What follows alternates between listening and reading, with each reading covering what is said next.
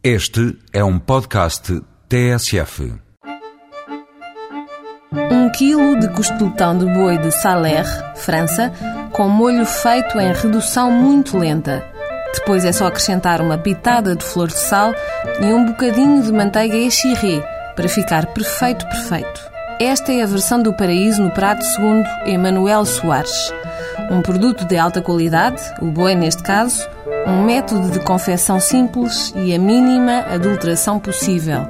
Fórmula mágica para magia à mesa. Emanuel Soares acredita que a cozinha não se inventa. Quem é Emanuel Soares?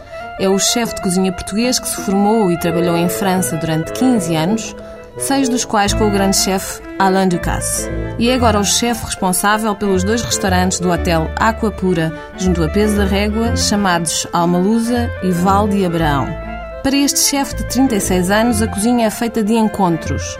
Depois do encontro com a sericaia da sua avó de Reguengos de Monsaraz, concebeu uma sericaia líquida.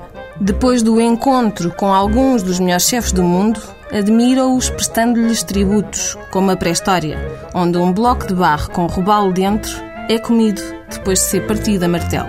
Encontra-se com as recordações de infância quando prepara o café, que chega à mesa num carrinho com uma máquina de café acompanhada de algodão doce, carrossel, gomas e ursos de chocolate. A cozinha pode já não se inventar, mas nunca deixa de se reinventar.